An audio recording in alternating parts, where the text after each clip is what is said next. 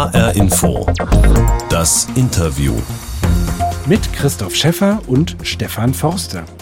Der Frankfurter Architekt hat schon für tausende Menschen ein neues Zuhause gebaut. Allein in Frankfurt hat Stefan Forster über 30 Wohnhäuser entworfen. Sein Büro gilt als eines der profiliertesten in Deutschland in Sachen Wohnungsbau. Da kamen die neuen Bewohner dieser Wohnung auf mich zu und haben gesagt, hier möchten wir sterben. Das klingt natürlich erstmal merkwürdig, aber heißt natürlich, wir möchten hier immer und ewig bleiben. Und das ist natürlich äh, das Allerbeste, was man als Architekt erfahren kann. Sagt Stefan Forster. Markenzeichen seiner Wohnhäuser sind Klinkerfassaden in warmen Tönen, tief eingeschnittene Loggien und abgerundete Ecken. Qualität ist ihm wichtig, aber auch, dass Wohnen bezahlbar und die Stadt lebenswert bleibt. Ich habe Stefan Forster zum Interview getroffen in seinem Büro in Frankfurt-Sachsenhausen. Stefan Forster, ich würde gern zu Beginn herausfinden, was für Sie persönlich wichtig ist, damit Sie sich irgendwo zu Hause fühlen können. Und da würde ich Ihnen gerne ein paar Dinge nennen und Sie sagen mir bitte, brauche ich oder brauche ich nicht, um mich zu Hause zu fühlen. Ein kuscheliges Sofa. Ja. Viele Bilder an der Wand. Nicht unbedingt. Ein gut gefüllter Kühlschrank. Ja, ja. ein Zimmer für mich allein. Ja.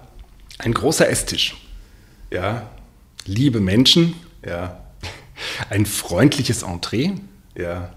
Nichts, was polarisiert. Ja, das gibt es eigentlich ganz, ganz einfache Fragen. Mit Große Fenster mit schönem Ausblick. Das sowieso natürlich, ganz wichtig. Okay. Ein Garten vor der Tür. Ja. Und drumherum eine vertraute Umgebung.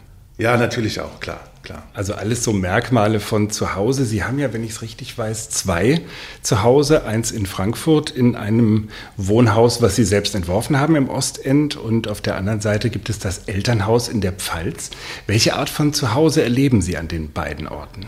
Gut, das mit dem Elternhaus in der Pfalz ist natürlich eine Sache, die ist vielleicht auch alterstypisch, dass man sagt, im Alter kehrt man nach zu Hause zurück zu den Wurzeln. Das ist wie bei bestimmten Tieren, die das machen. Es gibt aber viele berühmte Leute, die ich kenne, die äh, ihren Lebensabend zu Hause verbracht haben. Jetzt will ich meinen Lebensabend nicht da in, in der Pfalz äh, verbringen, das kann ich mir jetzt wirklich nicht vorstellen, aber irgendwie äh, aus der Stadt rauszukommen in eine andere vertraute Umgebung, die ich kenne, das war eigentlich der Anlass und eigentlich in der Natur zu sein. Ich habe da so ein bisschen wieder eigentlich das Thema der Natur für mich entdeckt und äh, da fühle ich mich auch sehr wohl. Ich bin da alleine mit meiner Frau zusammen und wir laden manchmal Leute ein. Ich habe immer was zu tun und das ist sehr entspannend. Mhm. Also auch ein Gegenpol zum Leben in der Stadt. Ja, es ist natürlich so, je, je, älter ich werde, je länger ich hier bin, umso, umso schwieriger wird das Leben ja auch in der Stadt. Äh, umso mehr bedrückt mich das teilweise auch oder ich bin davon angespannt, bin sowieso die ganze Woche in, in der Arbeit angespannt. Und das Wochenende ist eben auch nicht dazu angetan vom städtischen Leben, dass man da irgendwie in einen Entspannungsmodus käme. Das ist da in der Pfalz natürlich viel anders und viel besser. Wenn so ein Zuhause bewusst gestaltet wird, wenn Sie als Architekt neu planen ein Haus, was für andere Menschen ein Zuhause werden soll, was können Sie da überhaupt beitragen? Kann man sowas wie Zuhause bauen und planen?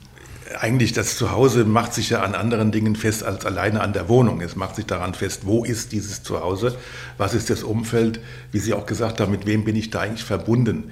Man kann so die Grundvoraussetzungen des angenehmen Lebens vielleicht im Sinne von, dass das praktikabel ist, dass die Räume schön sind, dass man einen schönen Blick hat, dass man schöne Außenbeziehungen hat mit Balkonen, Lottchen, äh, das sind so die Grundvoraussetzungen, dass man da auch zur Ruhe kommt, wenn man also aus dem Trubel des Alltags da rauskommt, in dieser Wohnung auch zur Ruhe kommt. Das heißt, man ist auch irgendwie abgeschieden. Thema Home ist Makasel sozusagen, um da wieder zu sich selbst zu kommen. Das ist auch unsere Philosophie zum Wohnen.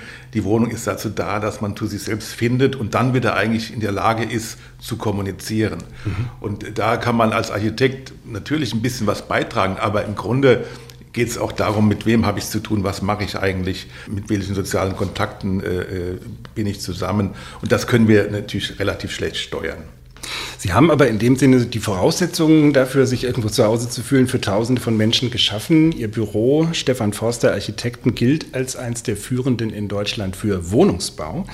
1989 in Darmstadt gegründet, seit 95 sind Sie in Frankfurt, mittlerweile rund 60 Mitarbeiterinnen und Mitarbeiter. Würde es Sie bei diesem Schwerpunkt auf Wohnen, den Sie haben, nicht auch reizen, mal für die Skyline ein Hochhaus, Bürohochhaus zu bauen und sich da zu verewigen? Ja, ich frage mich das manchmal auch, warum mir irgendwie dieser Drang fehlt, ein Hochhaus zu bauen. Sie haben die ja direkt vor der Nase. Ja, ja, Sie sitzen in Ihrem manchmal, Büro mit Skyline-Blick. Manchmal denke ich, dass ich gar kein richtiger Architekt bin, weil jeder Architekt will unbedingt ein Hochhaus bauen. Und diesen Drang verspüre ich eigentlich merkwürdigerweise nicht. Wir haben äh, zwei Hochhäuser saniert aber ich kann nicht sagen, dass ich jetzt da ein besonderes Glücksgefühl empfunden hätte, ein Hochhaus entwickelt zu haben oder da wohnen ja jetzt Menschen drin, das waren vor Büros. Also da geht mir das ein bisschen ab. Mein Schwerpunkt oder mein, mein, mein Leben liegt eigentlich darin, dass ich Quartiere schaffe, wo ich das Gefühl habe, dass Menschen sich auch wohlfühlen, dass sie gerne da sind. Also ich habe mal vor 20 Jahren äh, Plattenbauten umgebaut, damit sind wir groß geworden. Und da kamen die neuen Bewohner dieser Wohnung auf mich zu und haben gesagt, hier möchten wir sterben. Das klingt natürlich erstmal merkwürdig, aber heißt natürlich, wir möchten hier immer und ewig bleiben. Und das ist natürlich äh, das Allerbeste, was man als Architekt erfahren kann. Oder es gibt oft Situationen, wo wir Briefe bekommen von Bewohnern, dass äh, eine Frau hat geschrieben, ja, mein Mann sitzt immer auf der Dachterrasse und schaut runter in den grünen Innenhof und der will dann gar nicht zum Essen kommen. Ich muss ihn immer dreimal rufen. Also solche Geschichten, das ist eigentlich, was mich eigentlich anrührt und wo man denkt, na, du hast du irgendwas richtig gemacht. Und das sind eigentlich meine Befriedigungen. Aber irgendwie so ein, so ein Ding da rumstehen zu haben und sagen, ah, Hochhaus habe ich gemacht, geile Sache, so, ja, äh, diesen Ego, der Männer-Ego, ich will das jetzt nicht vertiefen. Irgendwie ist es auch langweilig, weil das sind ja alles gleiche Etagen. Stefan Forster, Frankfurter Architekt, Wohnhaus, Wohnungsbauer in HR Info das Interview. Also eigentlich eine wichtige Bauaufgabe, wenn nicht die wichtigste in wachsenden Städten wie Frankfurt. Bezahlbarer Wohnraum ist kaum noch zu finden. Ganze Bevölkerungsschichten werden aus der Stadt verdrängt ins Umland.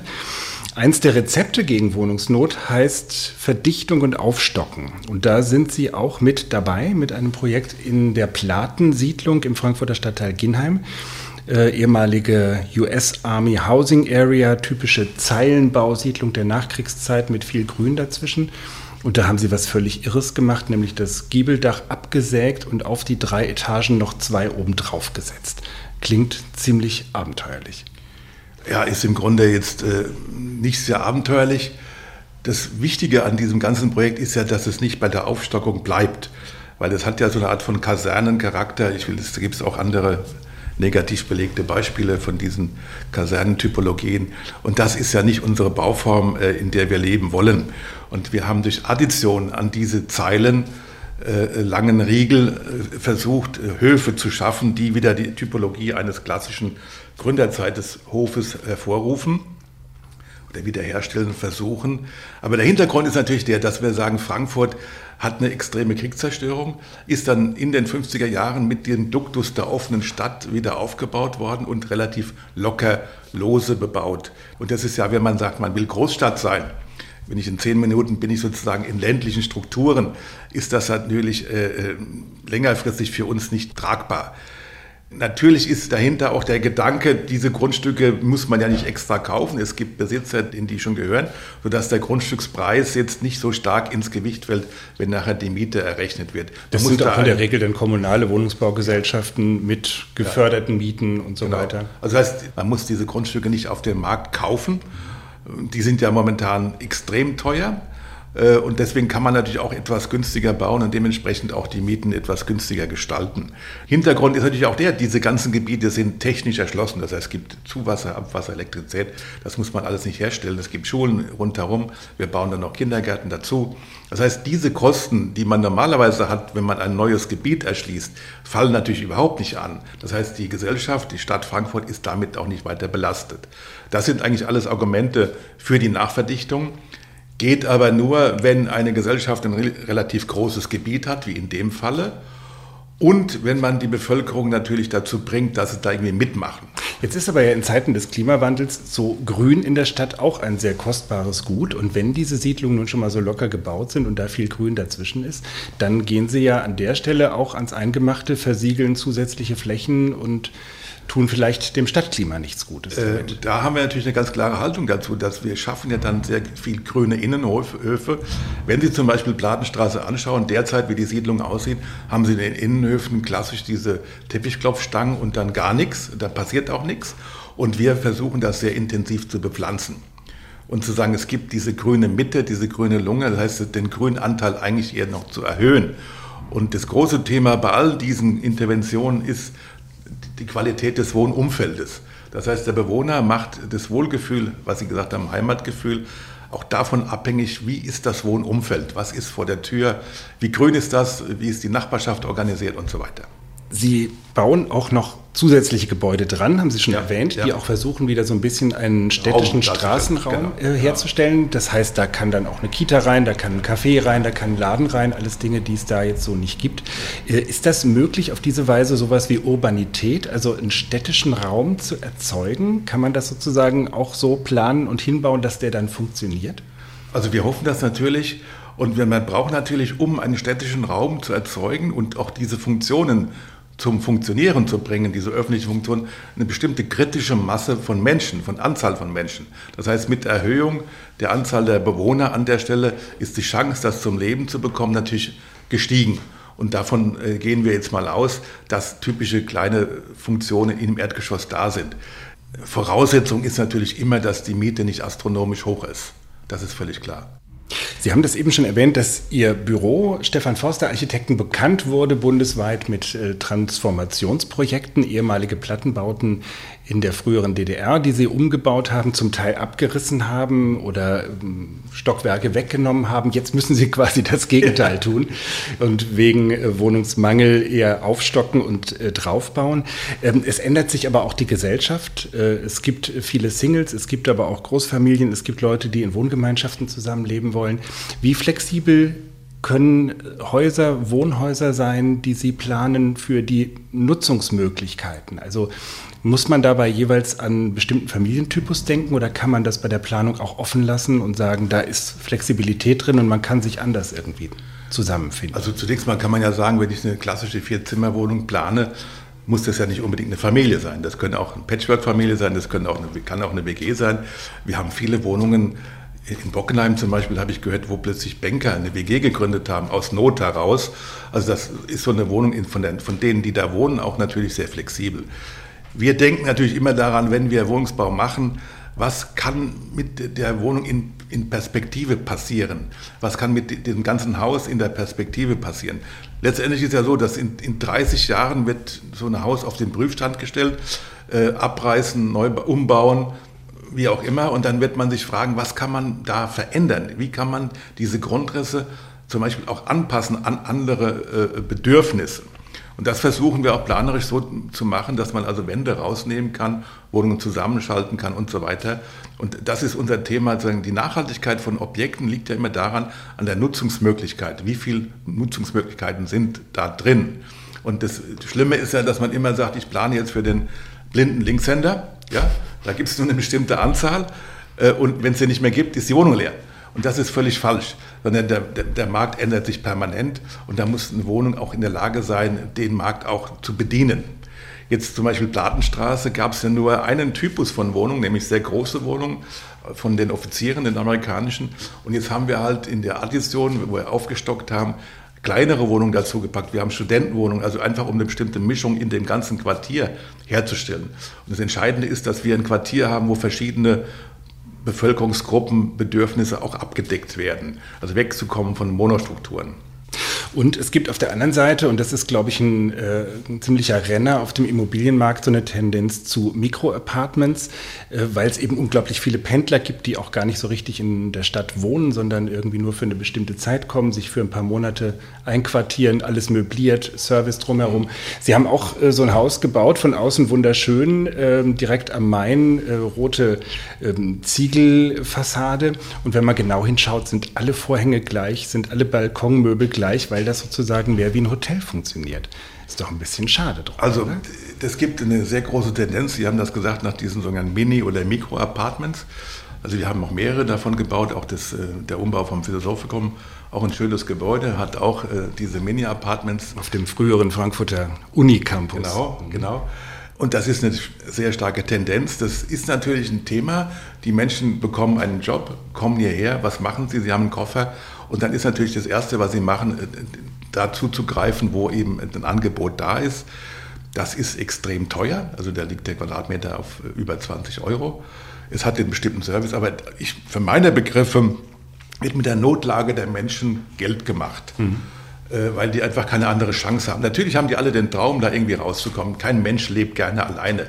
Und natürlich, wir können uns diese, diese Themen nicht aussuchen. Da sagen wir auch, ein gutes Haus, das bleibt dann irgendwie auch erhalten, das ist nachhaltig und muss später umgebaut werden. Und diese Objekte sind so gut, hoffe ich zumindest, dass keiner auf die Idee kommt, in 30 Jahren zu sagen, das Ding muss weg. Unser Bedarf und der Bedürfnis ist immer, dass wir Dinge machen, die uns überleben. Das liegt, glaube ich, auch in der Natur der Architekten, dass sie irgendwas hinterlassen wollen in der Welt. Ja. Das war ja nun früher eigentlich selbstverständlich, dass Häuser länger leben als Menschen. Das ist heute nicht mehr so. Heute denkt man halt, denken die Banken über 30 Jahre nach, dann ist es mhm. abgeschrieben, kann das weg. Deswegen wird auch immer darüber geredet, recycelfähig, ja, dass die Materialien alle recycelfähig sein müssten. Wo ich sage, wenn man es nicht abreißen muss, muss ich es auch nicht recyceln. Ja. Ganz simpel. Stefan Forster in HR Info das Interview. Hier steht schon die ganze Zeit eine Kiste auf dem Tisch. Brotbox. Äh, genau. Sieht so aus wie eine Brotbox, steht aber HR Info drauf und das ist die HR Info Interviewbox, die wir bei diesen Interviewsendungen immer dabei haben für unsere Gesprächspartner. Da dürfen Sie jetzt mal reinschauen. Oh. Da ist ein Stein drin. Das wahrscheinlich, was ist das für eine Ziegel? Würde ich mal sagen, ne? Ich habe das geklaut auf einer Baustelle, also von der Müllhalde. Das äh war, war, frei verfügbar. Ja. War frei verfügbar. ähm, ja. Und das sieht man ganz häufig, dass in Frankfurt jetzt mit solchen, ich glaube, Riemchen nennt man die Dinger, ja, Riemchen oder? sind das, ja. Dass man mit denen sozusagen so eine Ziegeloptik herstellt, um ja. so den Eindruck eines gemauerten Hauses zu erzeugen. Würden Sie mit sowas arbeiten? Ja, wir sind gezwungen, damit auch zu arbeiten. Natürlich äh, wird das nicht verraten. Wenn es fertig ist, dann äh, sieht es ja aus wie ein Klinkergebäude mit massiven Klinkern. Also der Unterschied, der normale Klinker ist 11,5 cm tief und das Ding ist, glaube ich, zwei oder zweieinhalb tief. Es gibt aber auch noch etwas tiefere. Man kann auch damit Reliefs machen und simuliert damit natürlich eine Klinkerfassade. Ist aber fake. Ist ein Fake, aber das ist uns ja noch lieber, als wenn das nachher eine WDVS-Fassade, also wer mit dem Verbundfassade ist, weil ähm, in der Regel ist ja alles, was Sie sehen, diese Putzfassaden mit der Dämmung dahinter. Äh, und das ist natürlich ein Übel, weil, weil das relativ schnell auch unschön wird, Dreck annimmt und so weiter. Und diese Riemchen zumindest suggerieren die eine bestimmte äh, Qualität von außen. Mhm. Ja? Deswegen, also lieber Riemchen als WDVS, sage ich jetzt mal. Und äh, was wir aber immer sagen, wir wollen zumindest einen vernünftigen Sockel haben, also dass, dass eben das Haus vernünftig an der Straße runterkommt, weil das ist auch die soziale Verantwortung, dass ich da an der Straße eine vernünftige Fassade habe, die resistent ist und die auch für den normalen Bürger eine bestimmte Qualität ausstrahlt. Sie arbeiten ja viel mit solchen ja. Klinkerfassaden, eigentlich bei allen. Also hinter Ihnen jetzt ja. im Büro sind haufenweise Entwürfe. Ich glaube, kein Haus hat da. Die Putzgebäude so hängen wir nicht hin. genau, aber jedenfalls also sehr viel diese schönen rötlichen äh, Klinkertöne, äh, mit denen Sie arbeiten. Äh, was ist Ihnen daran so wichtig, dass Sie das Material und am liebsten auch das echte, die, die richtigen gebrannten Ziegelsteine verwenden wollen? Also zunächst mal hat es was Emotionales. Wie, wie als, als, Kind hat man mit Legosteinen immer was gebaut. Und der schönste Augenblick ist eigentlich bei so einem Gebäude, wenn dieser Beton mit diesen einzelnen Klinkern verkleidet wird, wenn die Maurer da ein Stein auf Stein und das plötzlich das ein Kleid bekommt. Dahinter ist natürlich auch der Gedanke der Ewigkeit. Also das heißt, das wird man eben nicht so schnell wegnehmen wollen. Dahinter ist auch das Thema Alterungsprozess. Wie sieht das Gebäude in 10, 15, 20 Jahren aus? Und wir haben ja Gebäude, die sind jetzt 20 Jahre in der Stadt und man kommt hin und die, die sind in Würde gealtert. Man sieht da nicht, dass sie jetzt alt sind. Währenddessen, wir haben andere Putzgebäude, die sind so schäbig, wo man äh, sagt, da gehe ich gar nicht hin. Also wir haben Leute, geh doch mal dahin, guck dir mal an, wie miserabel die Bude aussieht. Lieber nicht, weil da kriegst du eine schlechte Laune. Und andere, wo ich immer gerne vorbeifahre, wo man sagt, bah, immer noch toll, nichts passiert, kein Schaden, nichts, auch für den Bauherrn eine tolle Sache. Gelingt es denn den Bauherren davon zu überzeugen? Denn ich stelle mir vor, wenn es öffentlicher Wohnungsbau ist, geförderter, dann muss es so billig wie möglich sein. Und die Investoren wollen natürlich auch äh, eine super Rendite haben und können eigentlich alles verkaufen oder vermieten. Also wen ja, überzeugen ist, Sie mit diesen Qualitätsargumenten? Es wird immer schwieriger. Es gibt einmal auch den Investor, der sagt, ich verkaufe das so eh weiter, ist mir völlig gleich. Ich baue das so billig wie irgendwie möglich da wir auch in einer Zeit leben, wo sich alles verkauft, also es gibt den dummen Spruch von mir, Hauptsache vier Wände und es regnet nicht rein, verkauft sich alles. Er muss auch gar nichts machen, damit er das besser verkauft. Also vor 20 Jahren äh, war die Frage immer, was muss ich bringen, damit mir jemand das Haus, ab, die Wohnung abkauft? Dann kam man schnell zu dem Thema, jetzt muss ich was Besonderes machen, das mache ich Klinkern. Heutzutage ist es nicht mehr nötig. Und äh, die, die Wohnungsbaugesellschaften denken auch nur kurzfristig was, weil sie weil sie praktisch Projekt für Projekt sehen und das so billig wie möglich bauen müssen. Während wir sehr stark Anklang mit diesen Ideen finden bei Genossenschaften, die das im Bestand auch halten, die sagen, ja gut, ich baue das, der finanzielle Einsatz am Anfang ist höher, aber ich habe jetzt 80 Jahre, wo ich an dem Gebäude nichts machen muss. Nach 100 Jahren oder 80 Jahren muss ich vielleicht die Fugen nochmal neu auskratzen und neu machen, aber an sich bleibt das Gebäude immer in der Qualität. Ich spare mir also diese Renovierungszyklen. Und normalerweise diese Putzfassaden, diese Dämmfassaden müsste ich alle zehn Jahre neu, streichen. Macht keiner. Und so sieht unsere Stadt ja auch aus. Schäbig sagt der Architekt Stefan Forster in H-Info, das Interview. Ähm, Ihre Kommentare zur Stadt Frankfurt äh, sind mittlerweile schon fast legendär. Man hat auch mal über Sie geschrieben, dass Sie nicht unbedingt zur Diplomatie äh, geboren sind, sondern Sie teilen auch schon mal gerne kräftig aus und Sie beobachten sehr genau, was sich in der Stadt tut, machen Fotodokumentationen davon, wie Plätze aussehen. Einer dieser Plätze ist direkt hier vor Ihrem Büro, Karl von Nortenplatz, eigentlich direkt am Main, von Ihrem Büro aus über den Platz hinweg, Blick auf die Skyline. Äh, was gefällt Ihnen nicht an dem Platz? Und der Platz ist so ein Synonym für, für das, wie sorglos oder gedankenlos oder verantwortungslos hier mit diesen Dingen im öffentlichen Raum umgegangen wird. Das ist einfach eine gepflasterte Fläche, pflegeleicht. Das ist ja der entscheidende Punkt. Heute ist ja in der Platzgestaltung, dass man möglichst wenig Pflege hat. Das fängt bei den Platten an und geht bei den Bäumen weiter, dass sie möglichst klein sind, dass die möglichst wenig Blätter abwerfen. Und das, ist so, das sind die Prämissen bis dato in, in Platzgestaltung. Und hier ist ja nichts gestaltet. Also hier gibt es dann so einen grauen Boden, diese graue äh, Sand. Der ist ja auch gerade sehr deprimierend. Und wenn da irgendwas wächst, dann wird das. Letzte Woche gab es hier einen ganzen Trupp, der hat das ganze Grün wieder weggehackt. Warum, weiß keiner eigentlich. Ja. Dann ist es mittlerweile Parkplatz für den, da unten dieses griechische Restaurant. Wir haben als Mieter, auch der Kollege oben drüber, wir haben da mehrere Eingaben im Ortsbeirat. Das hat der Ortsbeirat jetzt auch aufgenommen, dass wir da ähm, eine Veränderung bekommen. Wir sind sehr gespannt. Wobei dann gleich wieder aufkommt äh, Urban Gardening, und das ist für uns natürlich auch ein Reizwert. Urban Gardening ist ja, äh, wenn, wenn Städte Land spielen und das endet dann auch im völligen Chaos. Und für mich ist das peinlich, Urban Gardening. Also das muss man vorsichtig sein, wenn jetzt die Grünen jetzt mit Grün anfangen, ist das, kann das auch in die falsche Richtung gehen. Wir denken eigentlich an große Bäume. Ja, wir wären auch gerne Die sind bereit. ja hier sogar da. Die sind, sind ja welche da, aber schon ein paar mehr. Man könnte mhm. auch alles so, einen kleinen Wald, in Anführungszeichen, Mischwald machen. Wir würden da auch uns beteiligen wollen, wäre gar kein Problem. Aber ich sehe da eigentlich äh, ehrlicherweise nicht viel Entwicklung. Wir haben ja zu Beginn über das äh, gesprochen, was einem das Zuhause ausmacht. Ja. Und dazu gehört natürlich auch das Umfeld, der öffentliche ja. Raum, in dem man sich bewegt. Ähm, haben Sie eine Erklärung dafür, warum das, wie Sie sagen, gerade in Frankfurt so lieblos oder gar nicht gestaltet wird? Das Problem ist eigentlich, wie, wie die Menschen mit dieser Stadt umgehen, ist für mich absolut erstaunlich. Also ich habe jetzt eine Fotodokumentation in, in, in Vorbereitung mit dem Handy der Weg mit dem Fahrrad, das sind vier Kilometer von meinem Zuhause hierher. Wenn man das jetzt genau anguckt, es gibt keinen Elektrokasten, der nicht mit Graffiti zugeschmiert ist. Es gibt keine Parkbank, es gibt keine Lampe, es gibt keine Fassade, es gibt keine, was auch immer. Die ganzen Wände am Ufer entlang, alles ist komplett mit Graffiti versaut auf Deutsch. Und da frage ich mich, das interessiert niemanden? Ja?